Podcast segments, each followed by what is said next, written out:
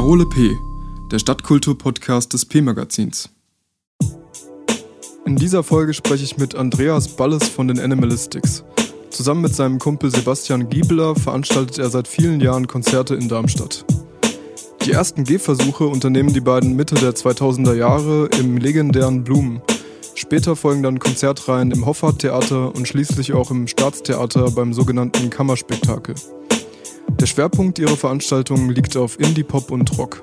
So haben beispielsweise schon Acts wie Mine, Düsseldorf Düsterboys und Kari Kari auf Animalistics Konzerten gespielt. Zusätzlich zu den Konzerten bieten die Animalistics dem Publikum oft auch kulinarische Erlebnisse, nach dem Motto Culture, Cooking, Concerts.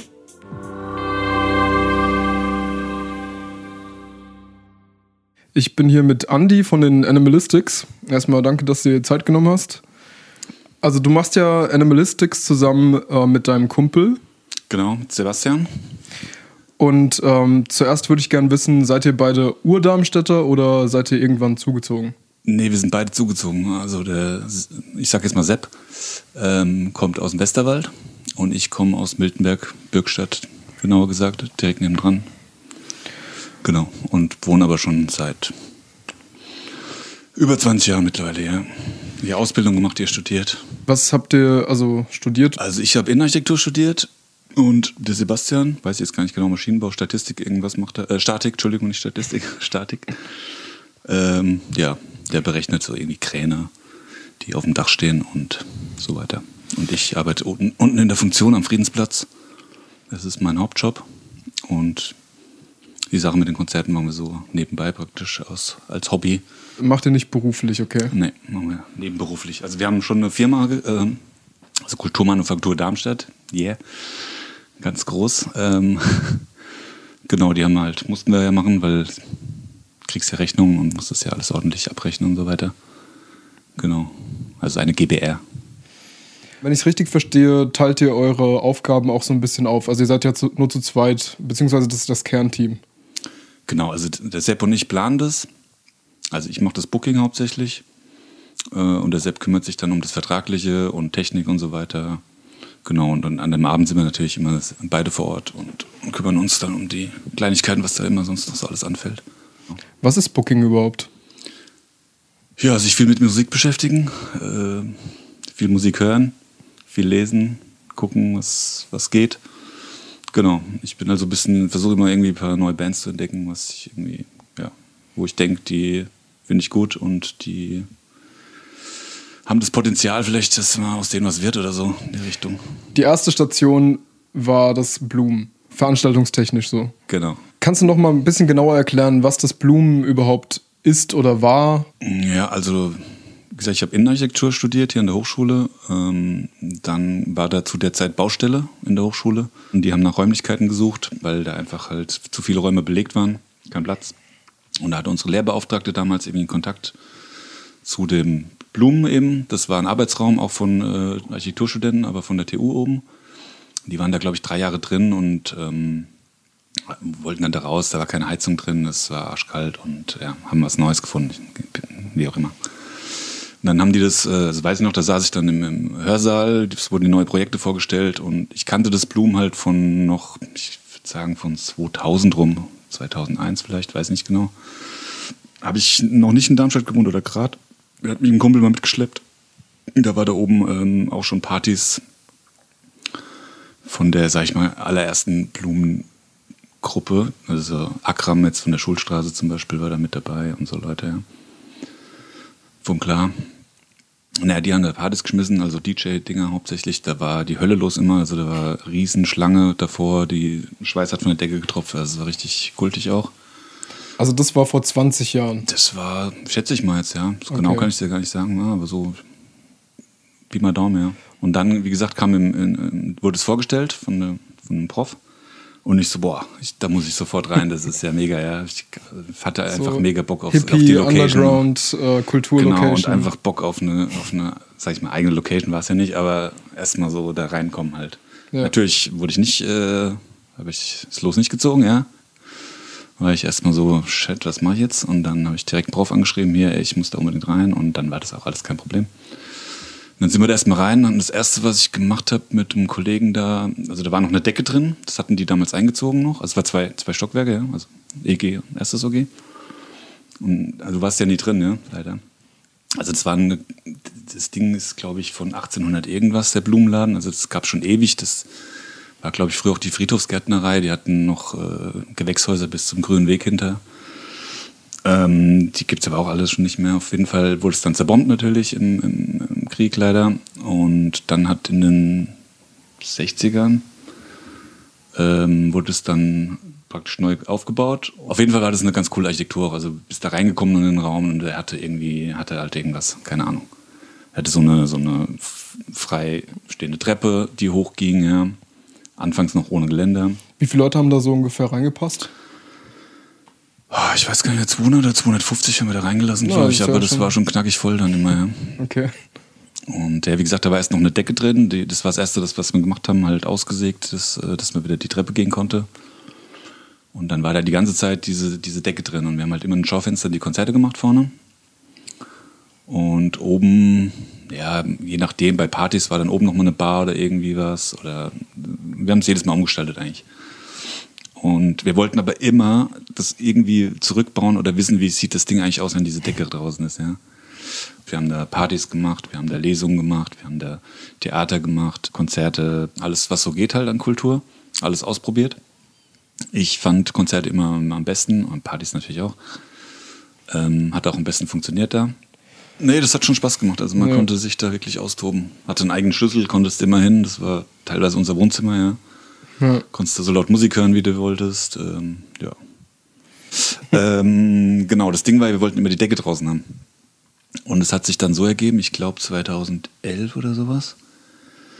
Weiß ich noch, da stand ich beim Dachsel, wollte gerade irgendwie Zeugs holen für die Veranstaltung und da ruft mich die Lea an, die wohnt jetzt in Berlin, die mit, mit auch mit mir studiert, die war da auch maßgeblich daran beteiligt am Blumen.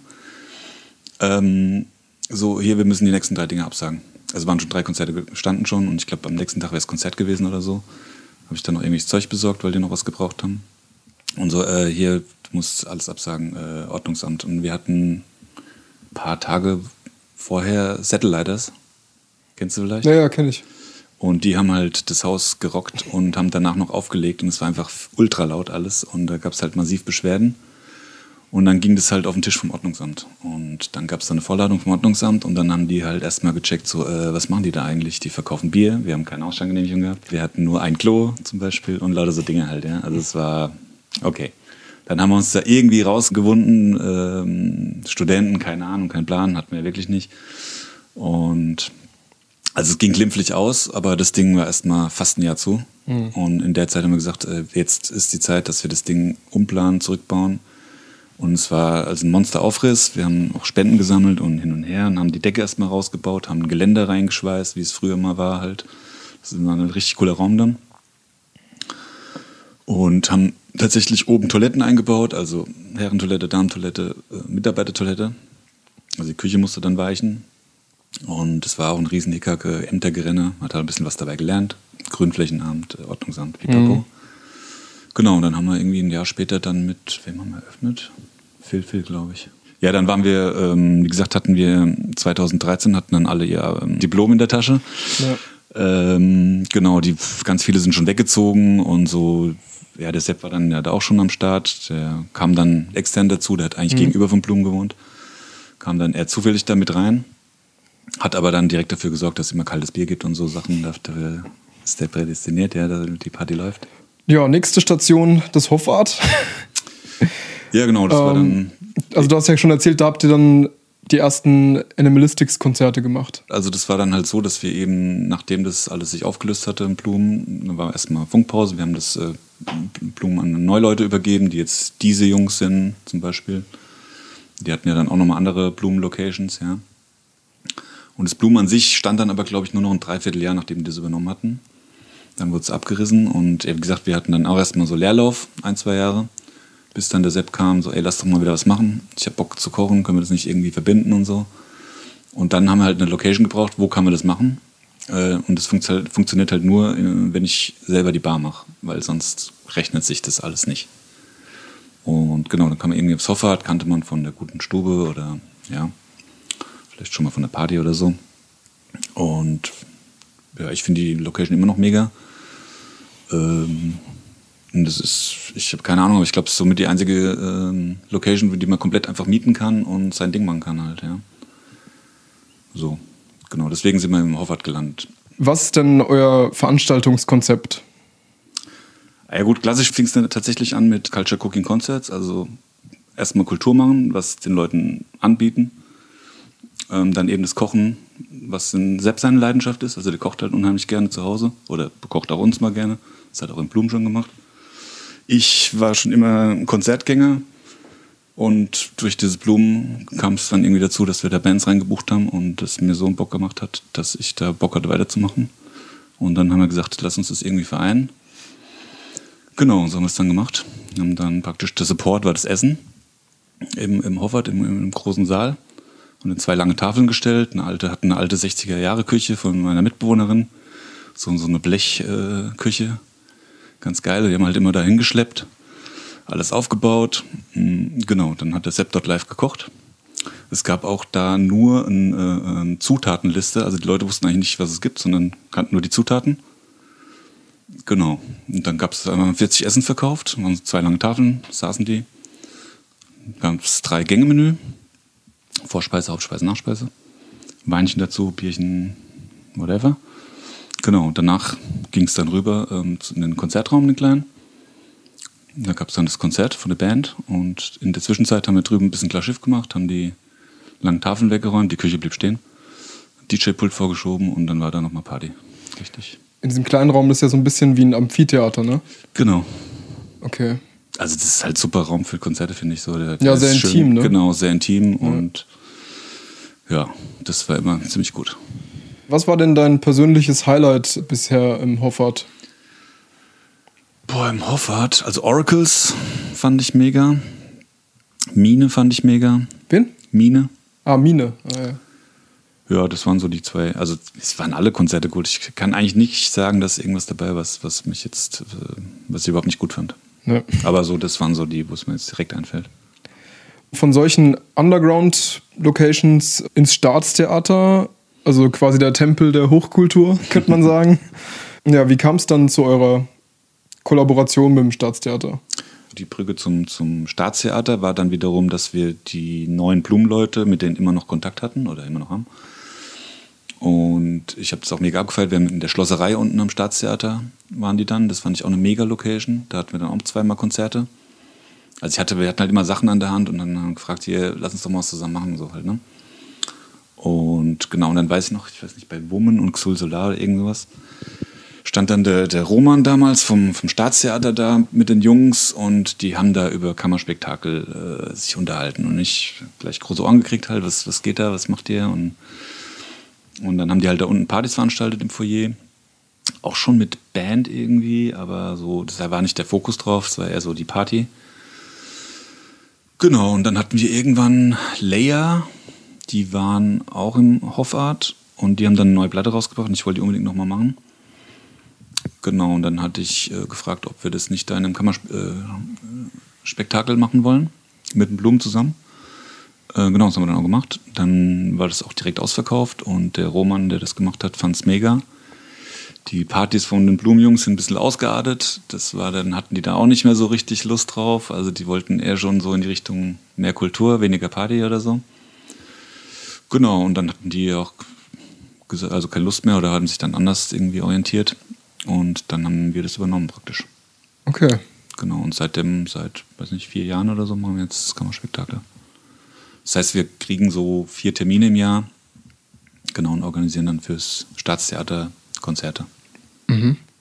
Also da war auch mal was auf dieser Dachterrasse. War das auch von euch? Das war auch von uns. Also das war jetzt, sag ich mal, pandemiebedingt, dass wir neue ah, ja. Locations, äh, ja, oder haben sich neue Locations ergeben dadurch, weil wir konnten dann unten halt nicht ins Foyer, weil halt drin und draußen war was möglich. Also sind wir auf die Dachterrasse oder auf die Foyerterrasse nennt sich das genau. Und dann hatten wir im, im äh, 2020 im, im August, glaube ich, das Moped. Das war ganz geil. Da war halt noch ein Bühnenbild gestanden von ähm, Sommernachtstraum. Das war so ein ganz buntes Bühnenbild, auch mit Leuchtreklame, was ich natürlich wieder super fand, ja. genau, und dann war dieses Jahr drauf aber weg. Und also keine Bühne da. Und dann so, ja, okay, wo, was machen wir? Wo stellen wir die Bühne hin? Wie sieht's aus? Dann oben getroffen. Und dann war halt auch schon immer der Plan, einfach dieses Ding aufzumachen, was da oben ja eigentlich eine Bühne ist, ja. Dieses Muschel nennen die es, glaube ich. Genau, dann haben wir einfach die Band da reingestellt, hinten die Toren aufgemacht und spielen halt trotzdem nicht auf Richtung Platz, sondern erstmal Richtung Foyer-Terrasse. Und dann im September durften wir aber auch mal einen Madness dann da spielen lassen und der hat dann auf Richtung Großplatz gespielt. Also das war auch ziemlich cool. Und sonst so während Corona, wie erging es euch da so? Also als es losging, ging es mir erstmal nicht so gut. Das war schon, äh, ja, kennst du ja wahrscheinlich, wird dir ähnlich gegangen sein, wie so, als wird dann jemand den Boden unter den Füßen wegziehen so. Mhm. Von heute auf morgen ist dein Hobby einfach nicht mehr da, so halt, ja. Ja, war bei mir auch so. Ja, also das war schon, da habe ich schon erstmal so die ersten zwei, drei Monate habe ich schon gekämpft irgendwie mit mir. So, was geht jetzt, was passiert jetzt? Äh, Brauche ich was Neues? Muss ich was Neues, neues Hobby suchen? Ja, also es war nicht, nicht schön auf jeden Fall. Mhm. Aber dann habt ihr doch auch weitergemacht. Ja, wir haben immer weiter geplant, weil ich meine, der Bock war ja, ist ja da. Also es, äh, nur weil eine Pandemie kommt, hört ja der Bock nicht auf, irgendwie das zu machen. Wie hat sich die Darmstädter Kulturszene oder die Szene, in der du dich bewegst, in den letzten 15 Jahren verändert? Gute Frage. Also ich würde jetzt nicht sagen, dass früher mehr ging, weiß ich nicht. Es gibt ja immer noch die Institutionen wie, wie Oettinger Villa oder wie, ähm, ja gut, Zentralstation, ja, Bedroom Disco natürlich. Also das war halt die Zeit, wo wir das Blumen gemacht haben, war es halt mega. Da gab es noch das 603, ja. Also die, das war schon gegen Ende, aber es war noch da. Äh, dann haben wir gestartet mit den Blumen, dann hat das die Bedroom Disco gestartet irgendwann und dann war schon, fand ich so ein bisschen mehr Dynamik drin. Ich weiß nicht, ich bin, vielleicht bin ich auch, kriege ich es auch nicht mehr alles mit, was so noch im Underground passiert. Also Bandleben ist ja, glaube ich, schon noch ganz gut hier so. Also gibt es ja schon noch viele Bands und neue Bands auch immer wieder und auch welche, die es mal schaffen, so über Darmstadt hinaus, so, ja. Aber was so, so Konzertorganisatoren, äh, habe ich jetzt schon länger nichts mehr. Also Zucker gab es mal, die haben mal so ein bisschen auch was gemacht. Aber sonst vermisse ich es fast, dass, dass dann mal nicht noch ein paar Leute nachkommen, die auch wieder Bock haben, irgendwie was Neues zu starten halt. Ne? Aber dazu brauchst du wahrscheinlich äh, eine Location halt. Also die, ich weiß noch, das, das Blumen ist jetzt schon wieder eine neue Generation. Also die, die waren gerade so wieder ein bisschen auf dem aufsteigenden Ast. Dann kam halt auch da die Pandemie dazwischen. Sonst wäre da vielleicht schon mal wieder ein bisschen was passiert. Da war ja auch zwischenzeitlich was bei der Zentralstation, ne? Genau, da hatten die mal auch so, so einen Ladenleerstand. Das war dann aber über die Stadt irgendwie. Also das, aber die suchen auch, die, also die haben die ganze Zeit eine Location gesucht. Die sind irgendwie noch unten beim ehemaligen Bormut-Bäckerei. Das ist da beim hinterm Henschel irgendwie. Da haben die ihre Location. Aber da können die halt nichts machen. Also die treffen sich da und haben da Räumlichkeiten oder Arbeitsraum. Aber die können da keine Veranstaltung machen halt. Und das ist das Problem halt, glaube ich. Mhm. Also, also was ich jetzt ähm, vor kurzem Neues mitbekommen habe, ist dieser G10-Projektraum. Ich weiß nicht, ob du den schon gesehen hast. Nee. Das da bei der Rheinstraße in der Nähe von Oxfam und so. Mhm. Ähm, da sind ja diese Schaufenster ja. bei diesen Säulen. Und eines dieser Schaufenster haben die gemietet und machen da Kunstausstellungen und auch so Auflegerei ab und zu, also bei der Eröffnung und. Ah ja, cool. Ja. Also halt irgendwie jeden Monat, glaube ich, haben sie da was Neues. Ja. Nee, also es, sind, es, gibt mit Sicherheit genug Leute, die da sind und die auch Bock haben, was zu machen, aber vielleicht fehlt es tatsächlich so. Also ich kann es nur von mir sagen, das Blumen damals, das war halt mega, einfach einen eigenen Raum zu haben, wo du tun lassen kannst, was du willst. Warum sollten Menschen auf ein Live-Konzert gehen, wenn man Musik heutzutage eigentlich jederzeit on demand hören kann? Weil es live ein ganz anderes Feeling ist, meiner Meinung nach. Also ich, ich liebe live einfach Live-Konzerte. Also ich liebe auch Musik zu Hause zu hören, aber für mich ist live einfach ein mega Event. Erstens hört man es mit anderen zusammen, es ist eine ganz andere Stimmung. Oder das, die, die Publikum und Band erzeugt eine Stimmung irgendwie. Und das kriegt man halt auf der Platte nicht so. Also live ist live halt, ja. Also wir konnten auch mit den ganzen, äh, was dann da am Anfang war bei der Pandemie, diese, diese Digitalkonzerte, das ging überhaupt nicht rein. Also das mhm. habe ich, glaube ein oder zweimal probiert und dann habe ich gesagt, pff, nee, brauche ich nicht. Ja, wann findet eure nächste Veranstaltung statt? Tatsächlich bald, hoffentlich. Also am 8. April ist das nächste Konzert äh, Voodoo Jürgens im 806. Dann am 22. April Friedberg und Marlon Hammer. Das ist irgendein Newcomer, kenne ich auch noch nicht so richtig, aber der junge Kerl, 17 glaube ich, scheint ganz gut zu sein. Das ist das nächste. Und am 12. Mai ähm, International Music mit, weiß nicht, ja, Vomit Heat äh, Support, ist noch nicht bekannt, aber ist äh, auch ein Kollege von Oracles, da freue ich mich auch, weil die schon mal bei uns gespielt haben. Ähm, genau, dann wird es im Juni nochmal ein äh, Kammerspektakel auf der Terrasse geben. 25. Juni. Dann gibt es vielleicht noch ein äh, Majakli Clementine, das ist noch nicht ganz klar. Ähm, genau, das sind so die Dinge jetzt. Dann ist ja eh Sommer. Da weiß ich nicht, vielleicht passiert da nochmal was im Staatstheater, wenn die uns anfragen. Das kann gut sein. Gibt auch 50 Jahre äh, Staatstheater noch. Kann auch sein, dass da nochmal was passiert ist. Im Oktober aber dann erst. Genau, also im, dann die nächsten dann wieder im Herbst, denke ich mal. Ich bin auf jeden Fall gespannt, äh, was ihr noch so macht in den nächsten Jahren. Ich auch. ich freue mich auf jeden Fall, dass ich das tun darf, was ich tue. Macht Spaß. Das glaube ich. Also danke fürs Interview. Ja, sehr gerne. Das war's mit der 20. Folge von Parole P. Mehr Infos rund um die Darmstädter Kultur findet ihr im P-Stadt Kulturmagazin. Das liegt in mehr als 400 Kulturinstitutionen, Cafés, Bars, Clubs, öffentlichen Einrichtungen und Geschäften aus. Darüber hinaus gibt's alle Artikel auch zum Nachlesen auf p-stadtkulturmagazin.de. Gute und bis zum nächsten Mal.